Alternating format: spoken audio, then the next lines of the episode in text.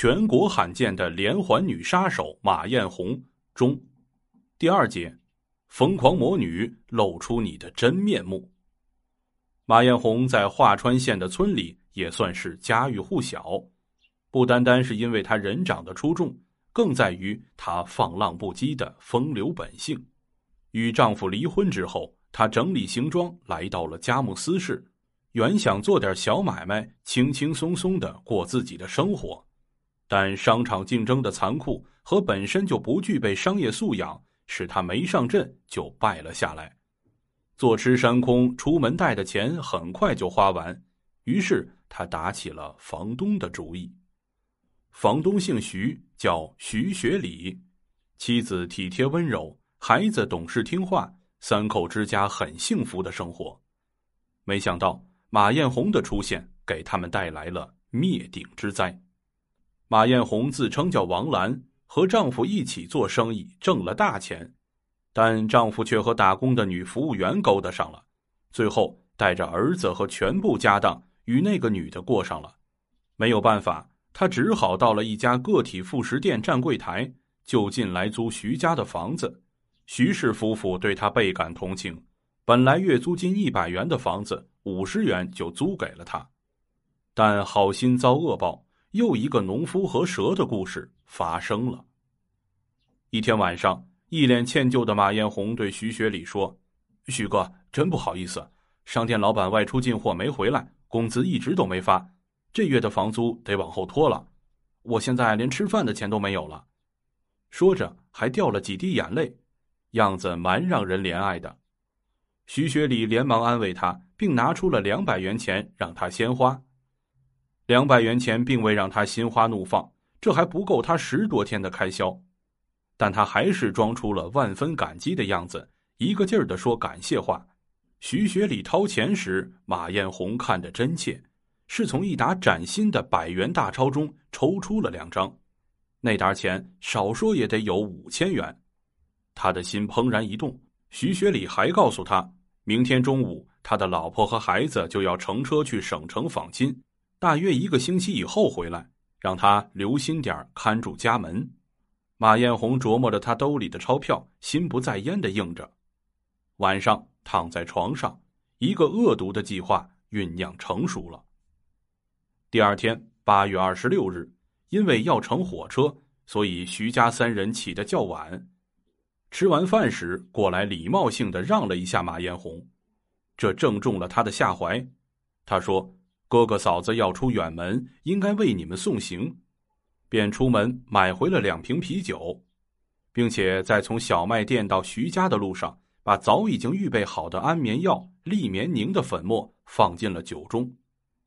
马艳红殷勤的让酒让菜，大说掏心窝子的送别话，不明所以的徐家三口很快就被要昏。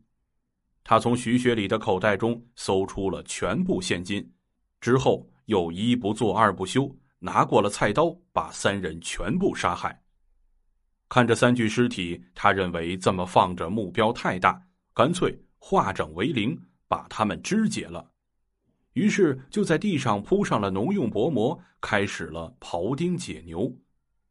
然后骑自行车，在沉沉夜色的掩护下，把尸体抛向了稻田、水沟、桥下。这件大事干完，他又在市区租了间条件更好的房子。单身女子太惹人注意，再说风流的本性也使她离不了男人。于是她来到了唯美信息部征婚，登记时用了任秀娥的名字。离婚理由也由从暴发户的丈夫气糟糠，变成了封建思想严重的婆家嫌她不生育而扫地出门。言辞之恳切，再加上声泪俱下，说的信息部的姐妹们个个都同仇敌忾。发誓说要给他找个像样的。董大庆身高接近一米八，再加上政法干警的工作，使他愈发显得英俊魁梧。马艳红会煽情，这么多年的情场奔波，使他积累了丰富的风花雪月的经验。相识时间不长，马艳红就退了住房，搬进了董的寓所，并不失时机的向董叔说前夫如何的能挣钱。挣钱是男人能力的象征，以此来试探和激将董大庆。毫无戒心的董大庆拿出了苦心积攒的两万元钱存折让他看，并对他许诺：这钱留着，两人以后办事用。他不知道，这张存折就像通往地狱的门票，已经被马艳红偷偷的打上了日期。一九九五年六月二日，两人一番温存之后，马艳红说：“老公辛苦了。”便亲自下厨炒了两样菜来犒劳他，并且从冰箱中拿出了三罐啤酒。董大庆不疑有诈，接过之后便一饮而尽。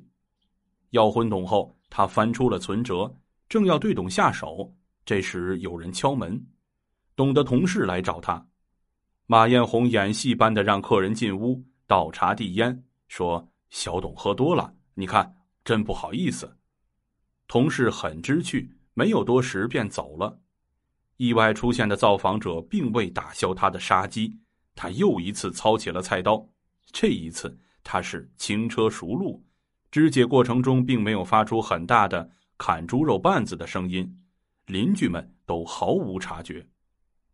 后来，马艳红在记者采访时曾经说过：“杀董大庆，他不是没有犹豫过。董样样都好，自己的底儿早晚都得露。”到了那时，董还能瞧得起他吗？再说了，董还是个警察呢。这种令人不寒而栗的理由，真的让人匪夷所思。那么，等待这个蛇蝎女人的，最终会是什么样的结局呢？咱们下章再说。